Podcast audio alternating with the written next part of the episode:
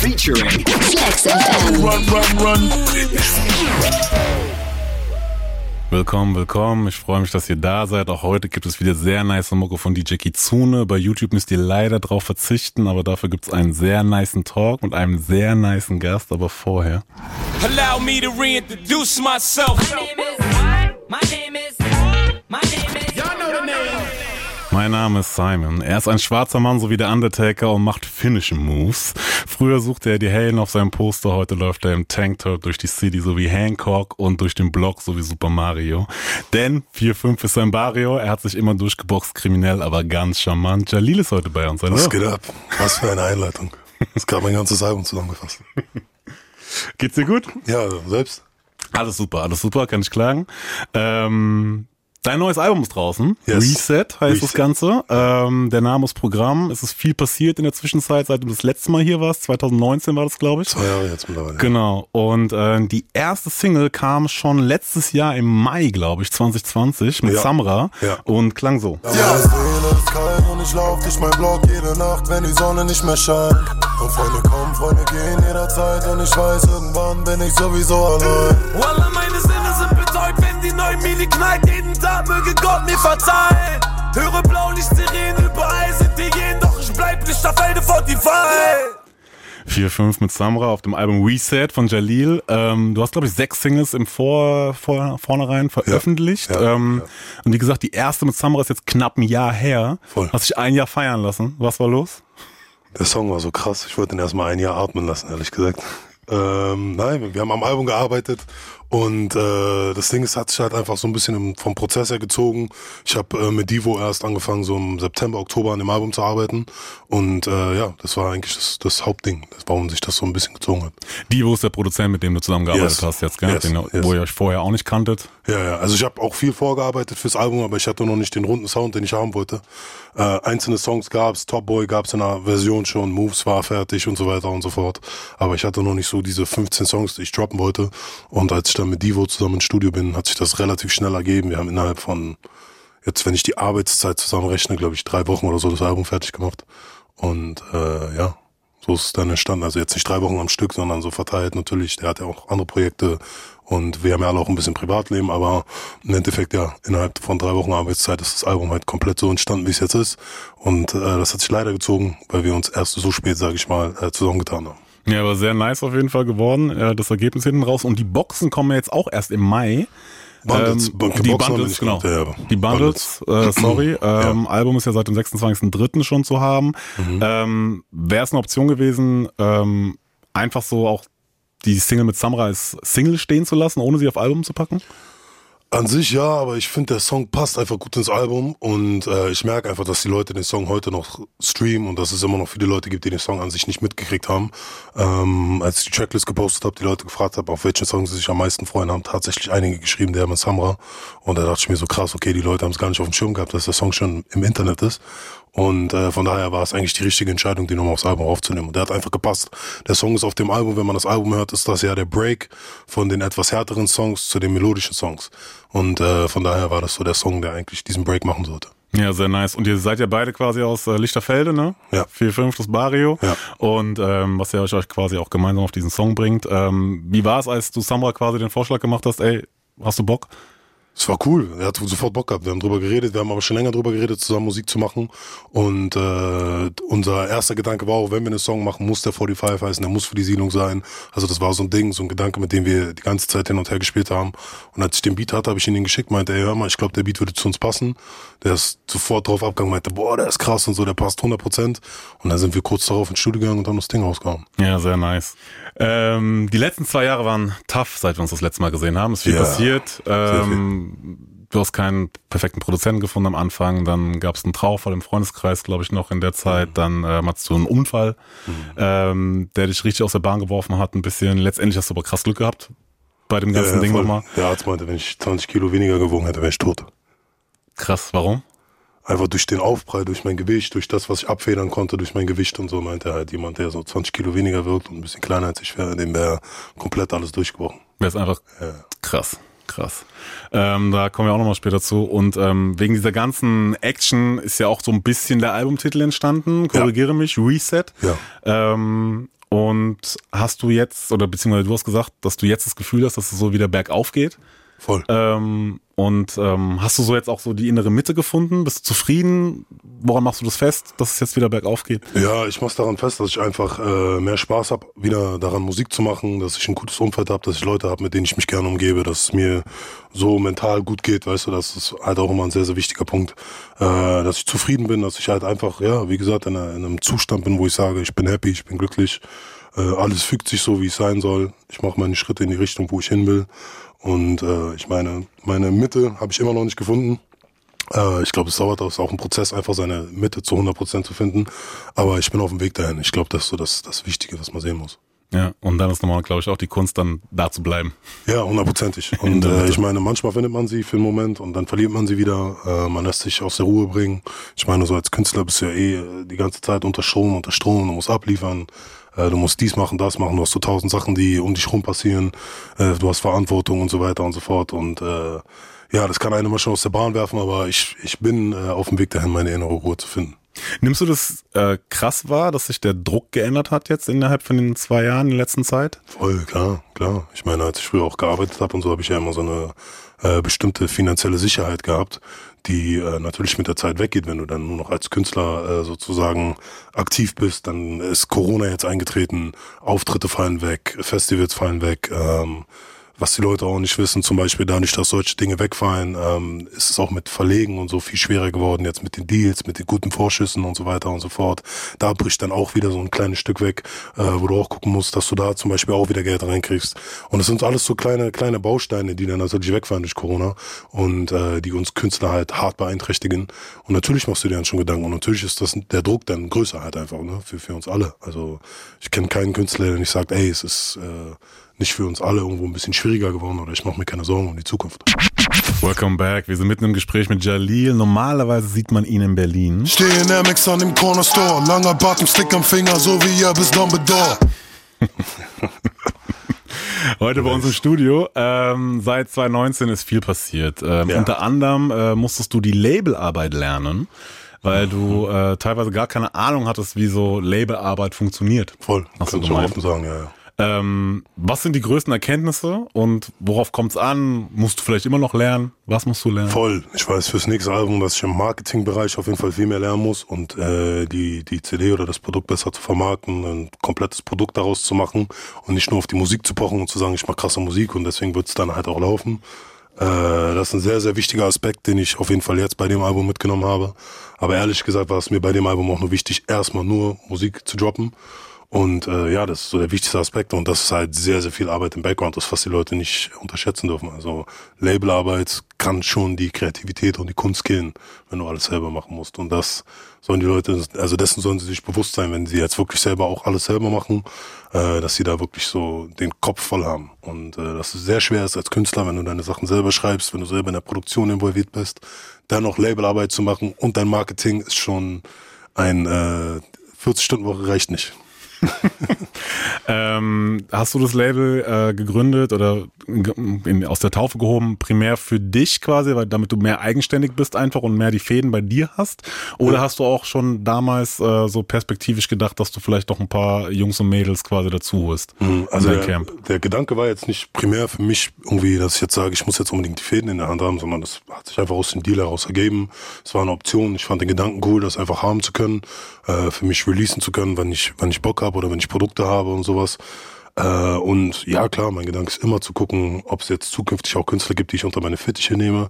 Aber dafür muss ich dann auch einfach ein starkes Team haben, was im Hintergrund arbeitet, ähm, was sich um die Künstler kümmert. Weil nichts ist schlimmer, als wenn sich Künstler um Künstler kümmern, weil äh, es halt einfach, es funktioniert halt nicht. So, weißt du, es ist, und es ist auch kein, kein Front an die Künstler, die selber Künstler unter Vertrag haben. Ähm, aber es ist halt, ist halt sehr, sehr schwer, wenn du als Künstler selber kreativ sein willst, wenn du als Künstler selber deine Karriere auf den Weg bringen willst, wenn du als Künstler wirklich aktiv in deinem Business sein willst, dass du die deine 100% auch jemand anderes gibst Und das ist halt ein Ding der Unmöglichkeit deswegen. Und äh, die einzigen Labels, wo es halt wirklich zu 100% funktioniert, äh, ich nehme jetzt mal 385 als Beispiel, ist dann, äh, wenn da wirklich Leute im Hintergrund sind, die die ganze Arbeit abnehmen und die Künstler Künstler sein können, aber die nur die, Köp die Köpfe des Labels sind. Und da muss man halt hin. Ähm, du siehst dich selbst als einen der most underrated Rapper der Szene, ja. hast du gesagt. Ähm, also nicht nur ich, ich krieg's von links und rechts, jeder sagt. Un underrated von wem? Underrated von der breiten Masse. Underrated von den Leuten, die, äh, sag ich mal, äh, auf meine Musik noch nicht so aufmerksam reagieren, wie sie auf andere große Künstler reagieren. Also ich krieg von großen Künstlern das Feedback, dass ich underrated bin. Das ist jetzt nicht was, wo ich zu Hause sitze und sage, man, ich bin für underrated und warum, sondern äh, es sind große Leute, die zu mir kommen und sagen, hey, du bist krass underrated. Ich verstehe nicht, warum du nicht schon auf dem und dem Level bist. Also das, weißt du, so da kann ich dir jetzt zehn Künstler aufzählen, von denen das kommt, wenn sie mich sehen oder wenn ich mit denen rede oder sonstiges, äh, die meine Sachen feiern, die meine, meine Texte feiern, die auch wissen, wie ich schreibe, was ich schreibe, die mich arbeiten sehen. Und äh, von, ja, hundertprozentig. Also ich finde, ich bin underrated zu hundert Prozent. Ähm, aber ja, wie gesagt, ich glaube, mein fehlender Baustein ist aktuell einfach nur noch das richtige Marketing. Okay, das hätte ich nämlich als nächstes gefragt tatsächlich, ja. weil du auch unter anderem gesagt hast, so ähm, wenn sich Leute wünschen, dass Künstler wie du mehr Aufmerksamkeit bekommen, ja. ähm, dann müssen sie auch mehr pushen und supporten. Hundertprozentig, hundertprozentig, hundertprozentig. Aber ähm, es sind viele Faktoren. Es ist nicht nur das. Also es ist, äh, das ist natürlich einer der Faktoren. Ähm, es, es gibt viele kleine Faktoren, die da einfach reinspielen. Manchmal ist es Glück, manchmal ist es das richtige Timing, manchmal ist es der richtige Song, manchmal ist es dieser eine Moment, wenn du was droppst, wo die Leute auf einmal drauf anspringen und sagen, ja, Mann, das ist es jetzt. Äh, es sind viele kleine Faktoren, die zusammenspielen. Das Beste, aber ich muss halt sicher gehen, dass ich von meiner Seite aus 100% so arbeite, dass ich mir selber nichts vorwerfen kann. Und was ich mir jetzt bei dem Album zum Beispiel selber vorwerfe, ist der Marketingaspekt, dass ich da nicht äh, zu 100% das geschafft habe, was ich machen wollte, äh, aber auch im Konträr so im Gegenzug sagen muss, dass ich auch äh, einfach Musik erstmal draußen haben wollte. Also das Album war jetzt für mich auch einfach nur so ein Startschuss, dass ich gesagt habe, mir ist wichtig, Musik auf dem Markt zu haben, dass die Leute auch erstmal wieder ein vollwertiges Produkt von mir haben, statt das Album jetzt nochmal drei Monate zu schieben. Äh, darauf hatte ich halt keinen Bock. Von daher habe ich halt gesagt, ich drop das jetzt einfach, ja, auch wenn es jetzt erstmal nur digital passiert und die, äh, die Bundles dann hinterherkommen. Aber Hauptsache, da ist erstmal Musik draußen und die Leute haben das Album gehört und äh, können sagen, Jalil hat wieder Musik auf dem Markt und der Rest kommt von alleine. Reset, so heißt das neue Album von Jalil. Er ist die ganze Sendung bei uns und nochmal ganz kurz zur Einordnung. Du weißt, 4, 5, unser Barrio, laufe durch den Block wie Super Mario. Easy. Easy. Ähm, als ich dein Album gehört habe, mhm. ähm, bin ich über folgende Line gestolpert. Was liegt Dissen nur aus Missgunst, doch die Zeilen kamen von einem Ghostwriter, ja. denn ich ging mein Weg anstatt 20 Jahre, 20 Halben droppen, aber kaum Hype haben, ja. Ich habe mich gefragt, hast du da gerade mit einer Sneaky Diss-Line einen Sneaky Diss gemacht? Nö. Warum? Hört sich das an wie ein Diss? Ja, also man könnte, die, das erste, was einem Rap-Fan, glaube ich, so in, in den Kopf kommt, ist äh, die Sache mit Flair und im Interview mit TV Straßensound hast du letztes Jahr gesagt, ähm, dass es nie wieder ein Gespräch zwischen euch beiden geben wird mhm. und ähm, dass da aber noch eine Antwort kommen wird. Es wird nicht im Livestream sein, wird kein Social Media Post, aber es wird eine Antwort auf deine Weise äh, kommen und mhm. ich habe mich gefragt, ähm, habe ich den Moment schon verpasst? Weiß ich nicht, soll jeder in die Musik interpretieren, was er will. Ich habe das auf dem Album gesagt, was ich sagen wollte das vom Stapel gelassen, was ich vom Stapel lassen wollte und für mich ist das Thema durch. Okay, anderes Ding. Wie kam der Kontakt mit Shindy? Ihr seid regelmäßig in Kontakt, habe ich gehört. Ja. Vor Corona ja. auch schon öfters mal gechillt. Ja, ich kenne Shindy schon pff, seit der Zeit, wo er damals in Berlin war, zu den Erstguter jungen Zeiten. Da kannten wir uns und äh, haben seitdem immer mal wieder on-off Kontakt gehabt. Dann ist er ja eine Zeit lang untergetaucht, dann hat man sich lange nicht gehört. Und irgendwann, weiß ich nicht, haben wir einfach geschrieben, so bei Insta. Und dann war so, ja, was geht ab, was geht ab? Ey, lange nicht gesehen, ich mich freue mich wieder zu sehen, Bro. So beidseitig war das so mäßig. Und äh, als ich dann in der Nähe bei ihm war, in Stuttgart in der Ecke, habe ich ihn einfach kontaktiert, habe gesagt, ich bin hier. Und dann meinte Bro, komm rum, haben uns getroffen, haben äh, zwei, dreimal zusammengesessen, auch mit Lars zusammen. Oh, schöne Grüße an beide Jungs. Ja, schön. Haben einfach gequatscht. Ähm, wir sind alle krasse Hip-Hop-Heads, krasse Hip-Hop-Nerds. Das heißt, wenn wir quatschen, dann kann das schon mal zu so einem 10-Stunden-Gespräch ausarten über alles Mögliche. Und äh, ja, wir haben sehr, sehr, sehr, sehr guten Draht so auf, auf cooler Ebene. So ist jetzt nicht, dass wir jede Woche telefonieren oder so, aber der Respekt gegenseitig ist da. Ähm, ja. Sehr, sehr nice. Es war jetzt länger ruhig. Ich hoffe, mhm. dass er ein paar Bomben bastelt, quasi. Dass er da, wenn es ruhig ist, ist meistens immer ein gutes Zeichen. Der ja gerne mal Singles aus dem Nichts. Ja, ja. Ich verrate nix. Okay, heißt aber auch, dass er ein bisschen was weiß. Ich weiß gar nichts. Ich erinnere mich. Ich bin nicht. nur der stille Beobachter. ähm, du ballst ja nicht nur auf Songs, sondern hast auch B-Ball-History. Mhm. Ähm, zockst immer mal wieder gerne, ähm, hast ja auch in der Jugend relativ hoch gespielt, oder zumindest das Potenzial dazu gehabt, bis dann ja. der, die Verletzung kam, dass du quasi bei äh, Clay auf dem Fuß gelandet bist. ähm, du, du, du.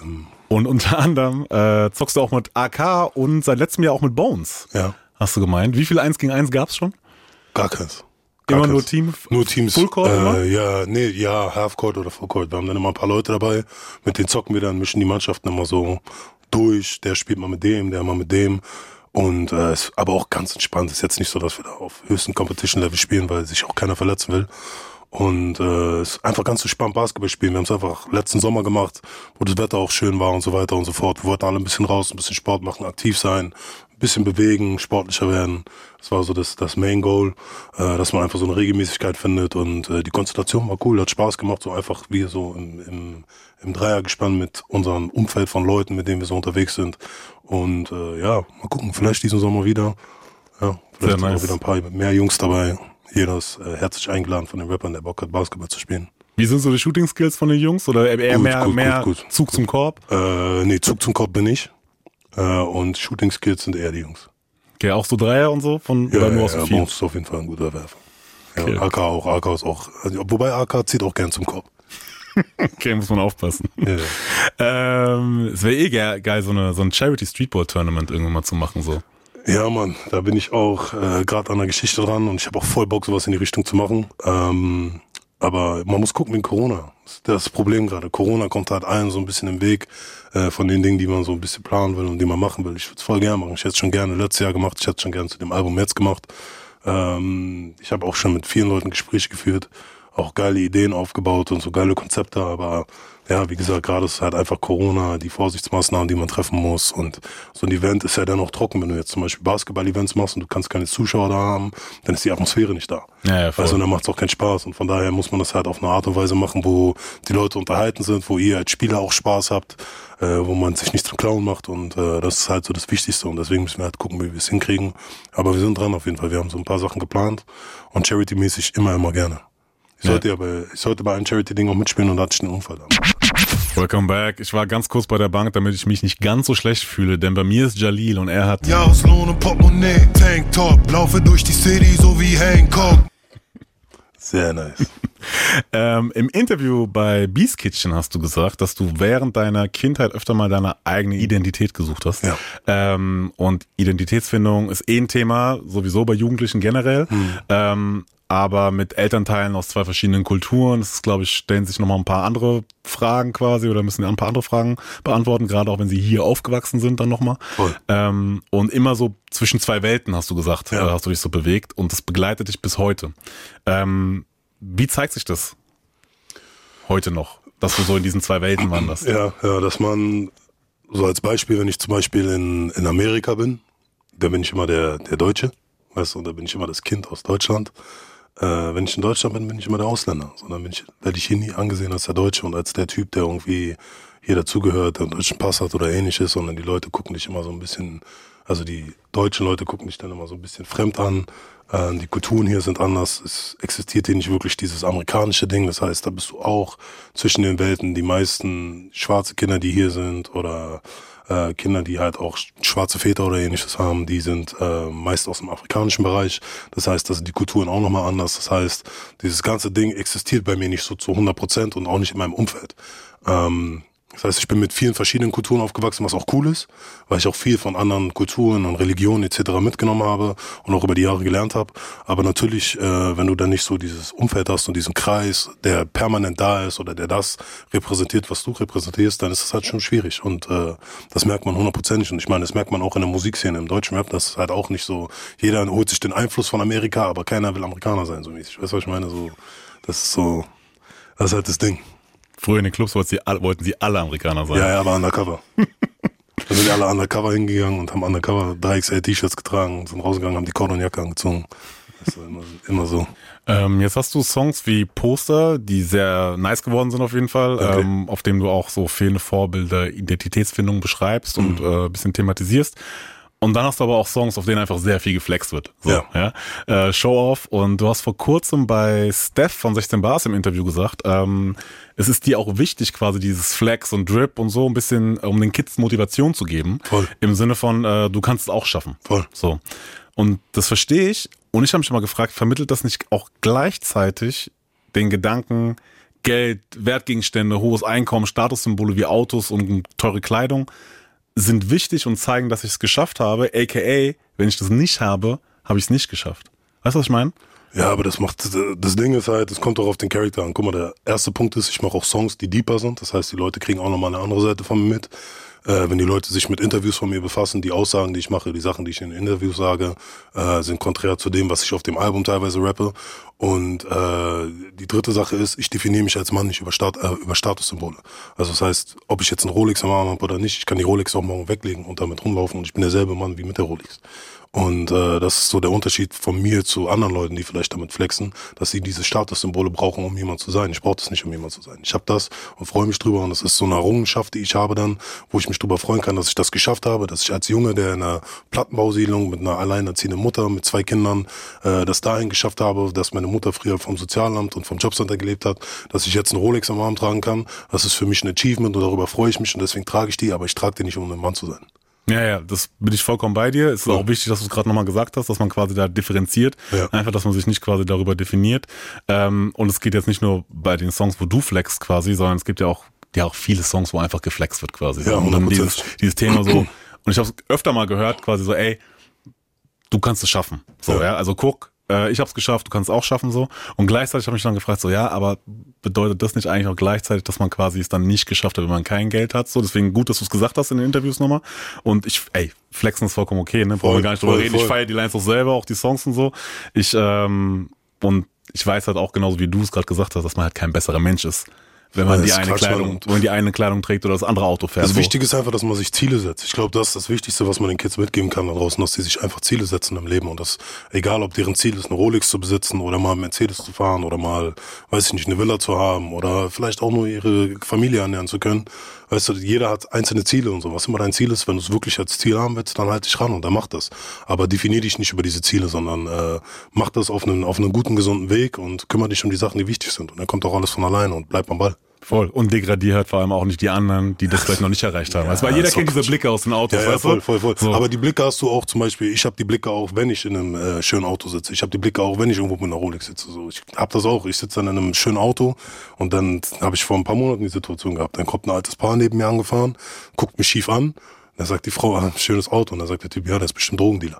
Verstehst du, was ich meine? Und das ist so, weißt du, egal wo du bist, selbst wenn ich dann in so einer Society drinne wäre, wo die Leute sagen würden, ey, da will ich unbedingt hin oder ich will auch auf dem Niveau sein, dann wirst du auch komisch angeguckt. Das ist ja das, das heißt, so, egal wo du hin willst, so, du, du musst einfach mit dir selber am Rein sein. Ja, voll. Aber das zeigt ja auch nochmal quasi, dass man, dass immer noch ganz oft so diese Vorstellungen herrschen, so wenn, keine Ahnung, Jungs wie du und ich in so einem Auto sitzen, dann muss das Illegales sein. Ja. Weil auf normalen Weg könnten wir es ja gar nicht schaffen. Absolut. Und das ist halt das Ding. Und deswegen sage ich so, sei mit dir selber am Reinen, hab deine Ziele, behalte deine Ziele für dich, arbeite dran.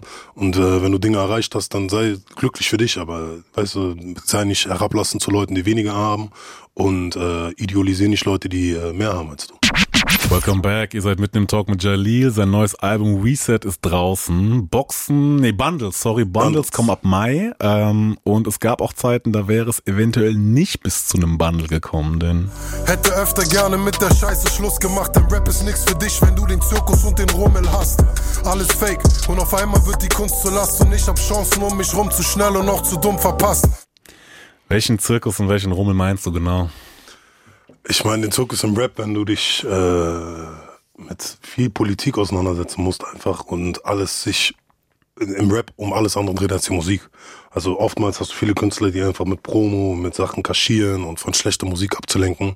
Und äh, was gar nichts mehr mit der Musik zu tun hat, sondern die Leute machen sich zum Clown oder die entertain oder die dissen da oder machen dies oder das. Und das hat alles nichts mehr mit guter Musik zu tun, sondern einfach nur damit, dass man außen irgendwie drumherum irgendwie marketingmäßig was Großes aufbaut und äh, dann irgendeinen Scheiß rauswirft und das frustriert dann Leute wie mich, die zum Beispiel sich wirklich mit Leib und Seele und mit Herz in die Musik reinhängen und dann äh, quasi sozusagen natürlich dann weniger den Erfolg haben als dann andere Leute, die eine große Promo machen, aber das dann nur so halbherzig machen. Und äh, ja, wenn du dann diese ganze Politik im Rap mitkriegst und dann einfach bestimmte Sachen und wie dann was funktioniert und äh, wo du dich dann manchmal so, weiß ich nicht, mit bestimmten Leuten umgeben musst, um dann bestimmte Sachen zu erreichen oder so, dann bist du irgendwann an so einem Punkt, wo du sagst, boah, ich habe gar keinen Bock darauf und ich habe gar keinen Bock, mich irgendwie meine Seele zu verkaufen auf gut Deutsch, um äh, so ein bisschen Erfolg zu haben. Und äh, davon muss man sich halt frei machen. So, wenn du als Künstler, weißt du, wenn du als Künstler nicht die ganze Zeit in diesem Zirkusrummel drin sein willst, so wenn du nicht die ganze Zeit in diesen Hip-Hop-Medien stattfinden willst, weil wir kriegen es ja alle mit, so die Hip-Hop-Medien sind nur darauf fixiert, wer hat wen gedisst, wer hat mit wem Beef, wer hat was über den gesagt, wer hat da was gesagt, wer hat da eine zweideutige Line gedroppt und so weiter und so fort. Und wenn es permanent die ganze Zeit nur so stattfindet, dann bist du halt als Künstler irgendwann so genervt davon, weil du dir denkst, okay, Alter, das ist aber nicht alles, was in der Musik existiert. Und es gibt so krasse Künstler, die wirklich krasse Kunst machen, aber nicht die Plattform kriegen, weil sie halt nicht über andere Leute reden, weil sie halt nicht die ganze Zeit irgendwie in Unruhe drinne sind. Und äh, ja, es ist so ein Teufelskreis. Weißt du, die, die Fans meckern dann immer darüber und sagen, ey, so, das nervt, der und der redet über den, aber gleichzeitig feuern sie das an. Warum glaubst du, ist das gerade im Rap so ein Thema? Weil Rap Konkurrenz ist und äh, weil man untereinander immer den anderen als Konkurrenz sieht und äh, weil die Leute sich natürlich auch vergleichen und sich untereinander messen wollen und der will mehr als der haben und der gönnt dem das nicht und so weiter und so fort. Und da sind halt viele kleine Egos, die äh, viel Missgunst in sich tragen gegenüber anderen äh, und das dann halt natürlich, sobald sie dann einen bestimmten Punkt erreicht haben, darüber rauslassen wollen, dass sie dann andere erniedrigen oder drücken oder eklig mit Leuten umgehen. Und äh, ich glaube, dadurch resultiert es halt immer, wenn die Leute halt so ein Umfeld haben. Und manchmal ist es auch das Umfeld, was die Leute um sich herum scharen, dass das dann auch Leute sind, die ihre Probleme über die Künstler austragen und sagen, mach mal das oder red mir über den oder der ist ein so und so und bla bla bla. Und was dann halt auch in der Musikszene stattfindet. Du hast vorhin gesagt, quasi, die wollen äh, mit diesem ganzen Gossip-Kram, wollen viele vielleicht ablenken von schlechter Musik. Und mhm. weil wir jetzt aber nicht ganz groß so auf Fitner gehen wollen, wollte ich dich einfach mhm. fragen, so wenn jetzt, keine Ahnung, die Music Friday so, welche Songs oder welche Leute feierst du aktuell? Die Boah, quasi gute, die gute Musik machen quasi ja. und nicht ablenken mit ja. irgendwelchem anderen Kram.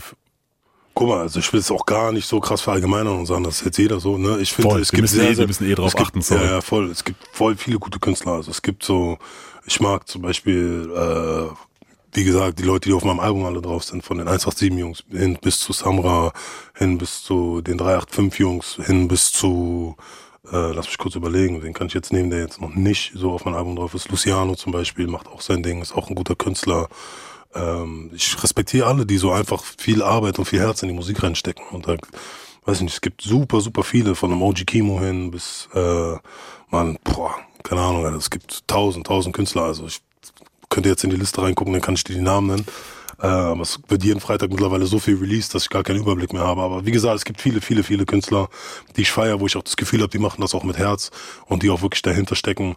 Ich meine einfach nur im Allgemeinen so. Das, es gibt auch wiederum viele Künstler, die dann wirklich nur darauf achten, dass sie irgendwie schnell Geld machen mit dem Ding und die Rap einfach nur noch so als, als Geldmaschinerie sehen und weniger als Kunst. Und das Voll. macht mich halt traurig, dass das so, dass das so breit getreten wurde. Und natürlich kommen dadurch dann auch diese ganzen Filme und diese ganzen Leute ins Geschäft, die dann auch denken, oh, ich kann mir jetzt einen Künstler schnappen und äh, gib dem ein bisschen Schutz und dann mache ich durch Rap auch Millionen so weil sie halt irgendwo anders das als, als Vorbild mal gesehen haben. Und das macht mich halt traurig, dass das Rap nur noch so, so eine Geldmaschinerie für Leute geworden ist, die gar keine Liebe für die Kunst haben, gar keine Liebe für Hip-Hop.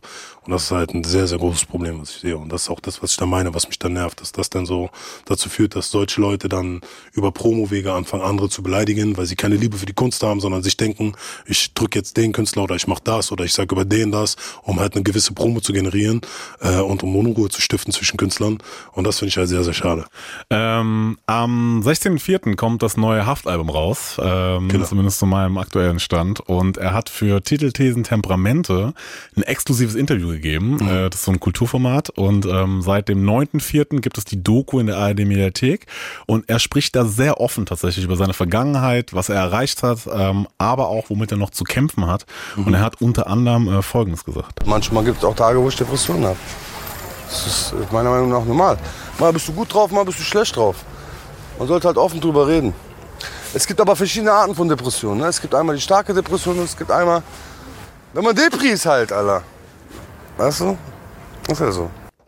Du sprichst es zum Teil ja auch subtil oder ganz offen an äh, mhm. bei dir, bei dem ganzen Flex, Drip, Grind daneben quasi, ähm, ist man ja auch ganz schnell, dass solche Themen auch mal in den Hintergrund geraten, dass auch die krassesten Jungs ähm, im Endeffekt auch ganz normale Menschen sind. Ja. So, und ähm, hat dich das jetzt überrascht, quasi, was Hafti da gesagt hat? Gar nicht mal, weil gerade, ich kenne viele Leute, die so wirklich äh, auch wirklich Straßentypen sind und gerade die kämpfen mit Depressionen. Ähm, teilweise mit, mit Panikattacken und weiß ich was. Und das sind Leute, von denen du das niemals denken würdest, äh, die vielleicht auch auf der Straße schon sehr viel Geld gemacht haben, sehr viele Dinge gemacht haben, aber durch, durch den Lebensstil, den sie führen, ähm, vielleicht auch durch einen Konsum, den sie gehabt haben oder ähnliches, dass das Sachen sind, die hervorgerufen werden oder auch durch die Vergangenheit, Dinge, die dir im Leben passiert sind, die du unterdrückt hast.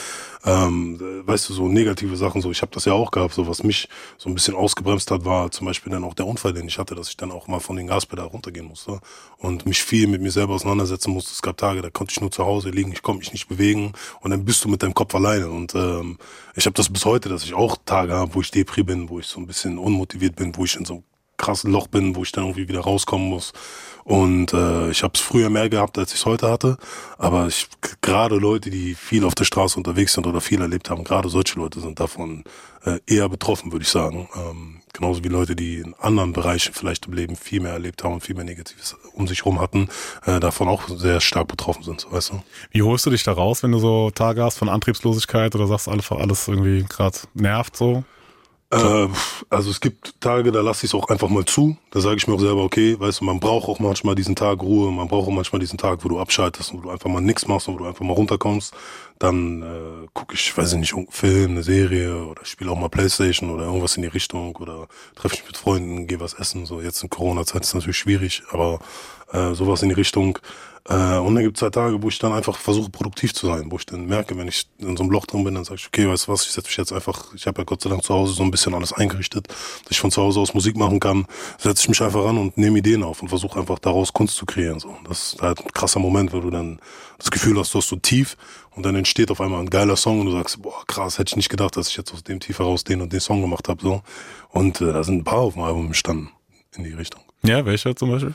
Äh, Poster zum Beispiel. Poster ist äh, definitiv so entstanden, dass ich auch so, so, so moody war und dann so den Beat hatte und nicht genau wusste, was ich machen soll und dann einfach äh, vor mich hin getrellert habe, so die Melodie von der Hook und dann den Song geschrieben habe.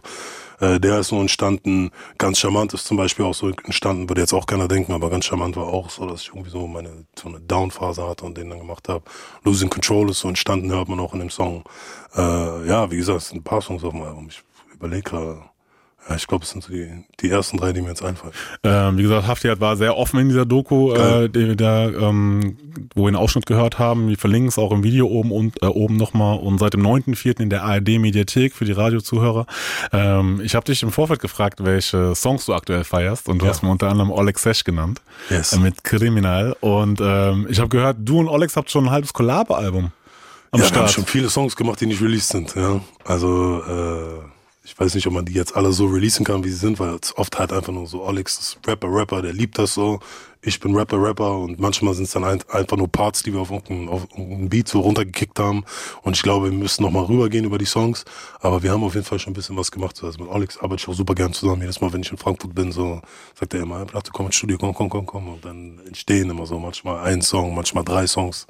Ja, also wir haben auf jeden Fall schon ein bisschen was gemacht. Ja, ist eine richtige Maschine. Gefühlt hat er, glaube ich, so, keine Ahnung, so fünf Alben im Petto oder ja, so, so viel, ja, wie der schreibt, so, das ist ja, absurd. Er sagt Wirklich. auch immer, ich zeig dir mal mein neues Album. Dann sag ich, du hast mir doch letztens dein neues Album gezeigt, Bruder. Also, ja, ja, aber ich habe schon wieder ein neues Album. So, ich so, Alter, wie viele neue Alben hast du?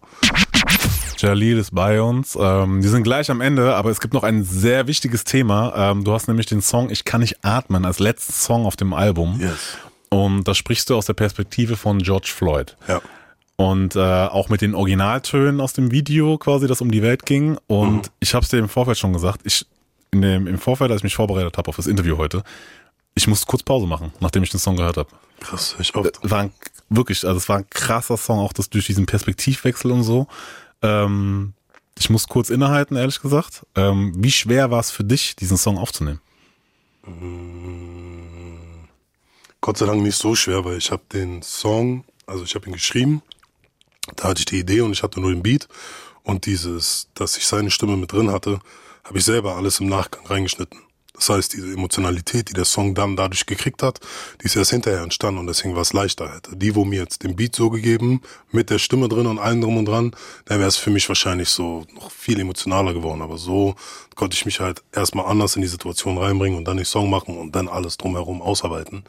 Und äh, ja, wie gesagt, so für mich, mir war klar, was ich für ein Ziel mit dem Song habe. Mir war klar, dass es sehr, sehr emotional werden muss, dass die Leute das sich sehr zu Herzen nehmen und dass das nicht belehrend ist, dass trotzdem der Song immer Polizeigewalt und Rassismus ist, aber nicht mit dem Finger zeigend oder ihr seid scheiße und wir sind gut oder weißt du so von irgendeiner anderen Perspektive. Und äh, das war die einzige Art und Weise, wie ich das machen konnte. Deswegen wusste ich schon im Vorfeld, okay, das wird so und so sein. Und ich hatte den Song, glaube ich, drei, vier Wochen bevor ich ihn aufgenommen habe, hatte ich ihn schon geschrieben. Deswegen konnte ich mich auch besser so ein bisschen hineinversetzen. Ja, ist dir krass gut gelungen, meiner Meinung nach. Ähm, und wir haben ja ähm, letztes Jahr auch eine Folge gemacht zum Thema Black Lives Matter und du hast uns ja auch wichtige Statements dazu gegeben. Wir haben äh, telefoniert im Vorfeld so, Voll. hast noch ähm, was dazu ähm, gemacht zum Thema Empowerment und Alltagsrassismus und so. Ähm, gibt's immer noch die Folge, ähm, checkt gerne mal aus ähm, bei Podcast-Anbieter eures Vertrauens. Ähm, aber du hast auch gesagt, es gibt immer noch zu viele Leute, die Angst davor haben, solche Themen anzusprechen. Ähm, und das ist aber eigentlich unabdingbar, wenn du Reichweite hast, hast du mal gesagt. Ja. Ähm, weil auch gerade im Rap, Sprachrohr der Jugend. Und ähm, was glaubst du, woran liegt es deiner Meinung nach, dass sich immer noch so viele quasi so ein bisschen schwer tun mit diesen Themen, obwohl man die Reichweite hat und sie eigentlich nutzen könnte und man, mhm. ich würde jetzt mal behaupten, einfach auch der sehr Großteil der, der Künstler und Künstlerinnen ja. ähm, auch sagt, ey, ist nicht richtig und ich muss was dagegen tun, aber es dann doch nicht tun weil die Leute, äh, bei den Leuten das wichtiger ist, ihr Publikum zufriedenzustellen, als sich mit Themen auseinanderzusetzen, wo sie das Gefühl haben, ich könnte Leute damit abschrecken. Ähm, das Ding ist halt, guck mal, wir haben und das kann man so offen sagen. Wir haben ein Problem in Deutschland, natürlich in erster Linie mit Rassismus auch, aber auch über Rassismus zu reden. Das Problem hier ist, dass wenn du dieses Thema Rassismus anschneidest oder wenn du es nur sagst, dass die Leute schon eine krasse Abwehrhaltung kriegen oder dieses Gefühl kriegen, oh, nicht schon wieder so oder ah, jetzt redet der schon wieder über Rassismus oder sonstiges. Und ähm, statt dass die Leute zuhören. Die Leute sagen immer, hört mal auf, über Rassismus zu reden. Und ich sage, okay, wenn ich aufhören soll, über Rassismus zu reden, dann sprich doch einmal mit. Weißt du, dann setz dich doch einmal hin und rede über dieses Thema. Dann kann ich auch aufhören, darüber zu reden. Aber solange der Großteil das irgendwie totschweigen will oder sich davon distanzieren will, da, solange muss man halt darüber reden, bis auch die irgendwann sagen, okay, ich setz mich hin und ich rede jetzt darüber. Und das Problem halt bei den meisten Künstlern ist, die wissen, die strecken ihr Publikum damit ein bisschen ab. Die äh, werden Leute haben, die den halt wirklich inboxen, den Shitstorm geben, sagen, warum redest du darüber oder warum dies oder das. Ähm, weil sie halt wissen, dass das Thema halt sensibel ist. Und das Problem in Deutschland ist, Rassismus wird immer gleich so ausgelegt, als ob du zu jemandem sagst, er ist ein Nazi oder als ob du so mit der alten Geschichte, die damals passiert ist, so die Leute miteinander verbindest und das eine hat mit dem anderen gar nichts zu tun so. Und das ist halt so das größte Problem, wenn ich sehe, was ich sehe, so wenn du zu einem Deutschen sagst, ey, du bist ein Rassist, dann fällt er aus allen Wolken, weil der denkt, du vergleichst ihn gerade mit den Sachen, die damals im Zweiten Weltkrieg passiert sind. Ich, ich würde sogar noch einen Schritt vorher gehen. Ich würde sogar sagen, ey, guck mal, das war rassistisch. Ja, ja. Was du gerade gemacht hast. Dann ja. denken sie automatisch, sie Voll. seien ein Rassist. Voll. Automatisch, sie sind Nazi. Voll. Deswegen kommt direkt die Abwehrhaltung so. Überall ist das, ja. Du ja. und ich haben auch schon rassistische Verhaltensweisen bestimmt einen Tag gelegt gehabt, quasi so. Ja, wobei, rassistisch ist schwer, weil, guck mal, Rassismus ist systematisch. Das heißt, Rassismus gibt es in erster Linie nur gegenüber People of Color oder BIPOX. So, Punkt. Ähm, diskriminierend ist eine andere Sache. Wenn sich jemand durch das, was ich sage, diskriminiert fühlt, okay. Aber Rassismus geht ja um systematische Sachen, um Dinge, wo du und ich, wo wir benachteiligt sind auf der Welt. Das heißt, es gibt bestimmte Faktoren, bestimmte Sachen, sei es bei einer Jobsuche oder sonstiges, wo andere Leute allein durch ihr Aussehen auf Leute privilegierter wirken oder, oder denen sagen, okay, du kriegst den Job eher als Simon oder du kriegst den Job eher als Jalil oder ich würde Jalil hier mit äh, 100.000 Euro im Raum, würde ich ihn nicht alleine lassen, aber ich würde den Thomas hier alleine lassen mit 100.000 Euro, weil ich dem vertraue. Und äh, ich könnte jetzt 100 Beispiele nennen, die halt mhm. einfach so existieren und das ist dieser Rassismusfaktor, der existiert und einfach bestimmte Sachen, die auf der Welt existieren und dass die Welt strukturell so aufgebaut ist, dass weiße Menschen einfach viel mehr Macht haben, viel mehr Sachen entscheiden können, viel mehr Sachen machen können und äh, wir quasi diejenigen sind, die daran, darin dann benachteiligt sind. Ich habe äh, zum Beispiel auch ein Interview bei Kiss of M gehabt, wo die Alicia mir gesagt hat, dass Chair getweetet hat. Ähm, sie hat einen Tweet gemacht, Chair, wo sie, wo sie zur Hälfte einen Shitstorm gekriegt hat, die andere Hälfte ihr zugestimmt hat, wo sie zu dem George Floyd-Prozess hat sie äh, getweetet, wenn ich da gewesen wäre, hätte ich es verhindern können. Oder ich wünschte, ich wäre da gewesen, dann hätte ich es verhindern können. Und die eine Hälfte gesagt hat, ähm, so, ja, das stimmt, und die andere Hälfte gesagt hat, hä, warum sagst du das und bla und wie, du hättest das verhindern können und so weiter und so fort. Und dann hat Alicia mich gefragt, meinte zu mir, was denkst du denn darüber? Und dann hätte ich zu ihr gesagt, wenn ich da gewesen wäre, wäre ich wahrscheinlich das zweite Opfer geworden. Und dann hat sie erstmal gestückt und hat überlegt und hat gesagt, krass, aus der Perspektive habe ich es gar nicht gesehen. Und dann habe ich zu ihr gesagt, ja, weil ich eine Bedrohung bin. Weißt du, was ich meine? So für die Leute bin ich automatisch eine Bedrohung durch meine Statur, durch mein Aussehen, genauso wie er das war. Und Leute, die selber nicht schon in der Situation waren, dass wenn Leute dich einfach nur angucken und sagen, oh, der ist eine Bedrohung durch sein Aussehen, der ist eine Bedrohung durch seine Wirkung oder ähnliches. Ich meine, so vorhin, ihr habt die Fragerunde gehabt, schön und lustig, aber du hast gehört, so alle vier haben gesagt, boah, der sieht gefährlich aus. Mit dem würde ich das nicht machen. Mit dem würde ich, verstehst du, was ich meine? Das ist automatisch dieses Bild der Leute nach außen, dass die denken, okay, das ist eine Gefahr. Und jetzt hast du so einen Idioten da, der bewaffnet ist, der sowieso schon Angst hat, der sowieso schon seine, seinen Finger am, äh, seinen äh, Zeigefinger an der Waffe hat und äh, automatisch dann halt schneller aufs, auf den Dings drückt, so auf den Abzug. Und was willst du da machen? Also das ist halt das Punkt, ist halt der Punkt so. Und wenn du als Künstler halt in so einer Position drinne bist, dass du halt die Reichweite hast und darüber reden willst und den Leuten das einfach mal zeigen willst und sie sensibilisieren willst, dann hören die Leute nicht zu, weil sie dann sagen, nein, ich will damit nichts zu tun haben oder ich will mich damit nicht auseinandersetzen und das ist negativ und wir haben doch eh schon genug Probleme auf der Welt und so weiter und so fort. Und die können gar nicht unsere Perspektive nachvollziehen, bis du es ihnen dann offenbarst. Und äh, wie gesagt, so einen Moment hatte ich mit Alicia, die dann da saß und dann auch zu mir gesagt hat, krass, das habe ich so nicht gesehen so. Und jetzt, wo du es ausgesprochen hast, habe ich erst realisiert. Und habe ich zu ihr gesagt, ja, das ist der Punkt so. Und äh, das sind die Blindspots einfach, die man hat. Das sind so. die Blindspots. Und ich weiß, dass viele Menschen auch nicht bewusst rassistisch sind, aber viele auch unbewussten Rassismus in sich tragen und Sachen, die aus der Erziehung mitgegeben wurden oder Sachen, die sie so gelernt haben und weißt du, auch manchmal nicht peilen, wenn sie rassistische Aussagen machen und ich das vielleicht auch manchmal in der Vergangenheit auch nicht gepeilt habe, dass Leute zum Beispiel äh, gerade mhm. was Rassistisches sagen, weil ich mich damit nicht auseinandergesetzt habe. Aber desto mehr ich mich mit Themen auseinandersetze, desto mehr bin ich auch sensibilisiert dafür und kann auch damit anders umgehen. Aber die Leute müssen halt in sich drinnen diesen, diesen Schritt machen und sagen, okay, ich möchte mich damit auseinandersetzen und welche Probleme haben wir gerade auf der Welt und wo passiert was. Und solange gewisse Dinge selbstverständlich passieren und auch die Leute sagen immer, wir sind nicht in Amerika, da passiert das nicht und äh, hier und so bla bla bla. Aber wir haben hier genau dieselben Fälle von Polizeigewalt, von Racial Profiling und so weiter und so fort. Und wo wir alle drin stecken. Und wenn irgendwann, ja Gott bewahre, aber wenn irgendwann die Waffengesetze hier so locker werden wie in Amerika oder mehr illegale Waffen im Umlauf sind, dann haben wir die gleichen Zustände. Und dann können wir nicht mehr zurückgehen und sagen, ey, hätten wir mal vor zehn Jahren oder hätten wir mal vor 15 Jahren das und das, sondern da sind wir genau an dem gleichen Punkt, weil wir uns mit bestimmten Themen nicht auseinandergesetzt haben und einfach immer alles so Larifari haben weiterlaufen lassen lassen. Und deswegen setze ich mich auch für viele Themen ein, damit die Leute das auch peilen und dass sie das auch verstehen und auch realisieren, okay, wir haben bestimmte Probleme, die existieren. Und äh, solange diese Macht Machtstrukturen existieren, wie dass die Polizei zum Beispiel äh, keine keine Studie zulässt quasi. Ja, weißt du, die sind ja auch so, weißt du, dann hast du so einen Seehofer, der sagt, wenn wir sagen, lass über Polizeigewalt reden, dann sagt der, nee, lass uns mal gegen, über äh, Gewalt gegen Polizei reden. Und ich denke mir so, Alter, so, wo sind wir gerade? Weißt du, was ich meine? Und solange es keine Instanz gibt, die die Polizei kontrolliert und sagt, okay, das und das ist passiert und da gibt's Konsequenzen, wird solche Sachen weiterhin auf der Welt geben, weißt du? Und das ja. ist so das, woran wir arbeiten müssen und was halt einfach passieren muss. Und da braucht man halt viele Stimmen und viele Leute, die sich damit auseinandersetzen, viele Leute, die auch eine Gegenbewegung gegenüber der Ignoranz schaffen, weil solange du ignorant bist, solange unterstützt du diese Leute darin, in dem, was sie machen. Und die Leute, weißt du, so jemand, der ignorant ist, unterstützt eher die AfD und die NPD als die Leute, die dagegen ankämpfen. Ja, gut, dass du es gesagt hast, gut, dass du auch nochmal herausgestellt hast, quasi, dass dieses rassistische Verhaltensweisen, Äußerungen quasi, dass das einfach auch ähm, einfach strukturell bedingt ist, einfach so. Ja. Und ähm, mein, mein, mein, äh, mein Gedanke war quasi, dass man sich nicht sperren sollte, wenn man quasi angesprochen wird auf eine Verhaltensweise oder eine Äußerung, die man gemacht hat, so und nicht erst in diese Abwehrhaltung gehen sollte, sondern einfach mal sagen so, okay, ja, vielleicht habe ich ja tatsächlich doch was Falsches gemacht, so, weil es viel weiter verbreitet ist und es nicht automatisch bedeutet, dass du quasi tief im Kern verankert einfach quasi ein Nazi bist oder ein äh, komplett gläubiger Rassist in Anführungszeichen, Voll. so, ähm, sondern dass man einfach sagen musste, ey, okay, scheinbar fühlt sich damit jemand angegriffen und vielleicht hatte ich da halt einen Blindspot. So. Und das meine ich, deswegen sage ich den Leuten, lest, so, belest euch mal.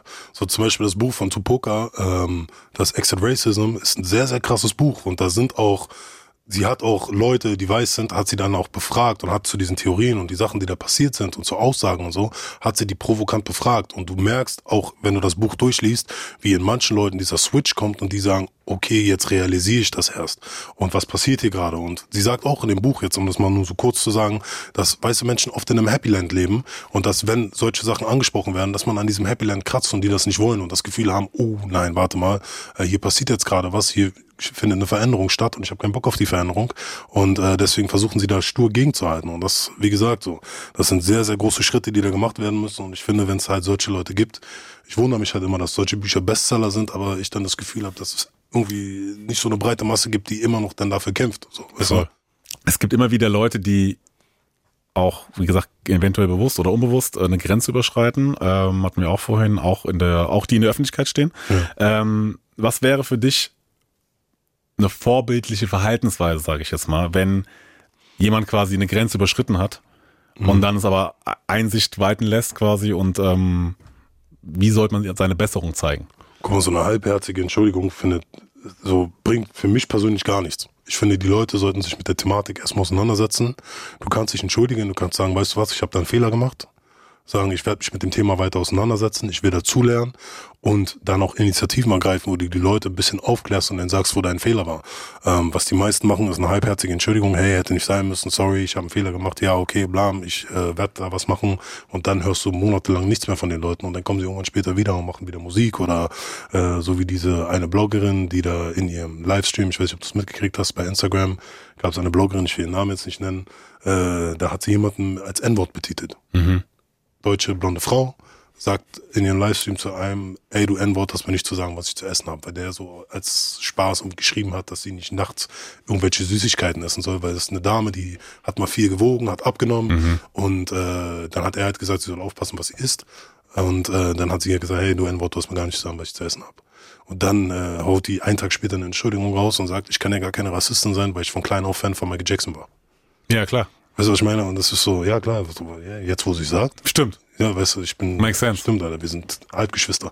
So, und äh, für mich persönlich, ich denke mir dann so, weißt du, solche Leute sollten dann erstmal realisieren, was sie gemacht haben. Mhm. Und gerade wenn sie eine gewisse Reichweite haben, die Leute aufklären und das dann auch nutzen und sich dann halt auch wirklich hinsetzen, wirklich mit der Thematik auseinandersetzen und auch wirklich versuchen, was zu ändern. Und wenn es kleine Initiativen sind, wenn du kleine Dinge machst, wie zum Beispiel, weiß ich nicht, Büchertipps geben, selber was du gelesen hast, hier Leute, lest das, guckt euch das an.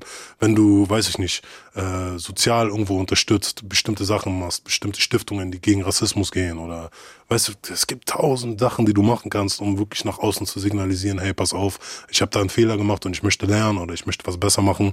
Aber das Problem ist halt wirklich, dass in dem Internetzeitalter, in dem wir gerade sind, dass die meisten Sachen nach zwei, drei Wochen vergessen sind und jemand kann den größten Fehltritt haben und nach drei Wochen äh, kommt er um die Ecke und macht irgendwas, was die Leute cool finden und dann sagen die Leute auch wieder, ja, okay, ist ja vergessen, so, ist, mhm. ist ja doch nicht so schlimm gewesen. Mhm. Ähm, und ich glaube, da müssen wir als, als äh, Culture generell einfach auch ähm, konsequenter sein. Und ich rede jetzt nicht von Cancel Culture, sondern dass wir einfach auch die Leute mehr zur Rechenschaft ziehen und sie dazu auch bringen und bewegen, dass sie sagen, okay, weißt du was, ich muss einen Schritt machen, damit ich aus dieser Dings wieder rauskomme und dass ich auch sehe, dass ich auch wieder Leute für mich zugewinnen kann. Und solange das nicht stattfindet, äh, sehe ich da halt auch wieder nur Probleme und keine Veränderung. Ja.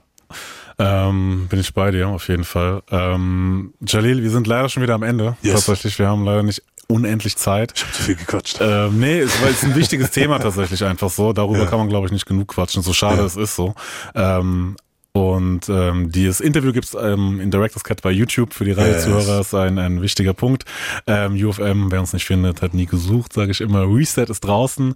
Ähm, wir sind dies jetzt auch. Ähm, mein Name ist Simon Jalil. Vielen Dank, dass du da warst. Wir hören jetzt gleich noch Ich kann nicht atmen yes. von deinem Album Reset. Aber die letzten Worte gehören dir, Jalil. Yes, Leute, danke, dass ihr eingeschaltet habt. Danke, dass ihr dabei wart. Geht auf YouTube, schaut euch das Interview auch an. Da droppe ich alle Namen in der Extended-Version. Nein, ich mach Spaß, aber äh, guckt euch das Interview auf YouTube an und danke, dass ihr am Start seid, danke, dass ihr supportet, danke an alle Leute, die mein Album feiern, die, die mir geschrieben haben. Ich sehe alles, ich lese alles. Ich kann zwar nicht auf alles antworten, aber vielen, vielen Dank und wir hören uns bald wieder. featuring Flex FM. Run, run, run.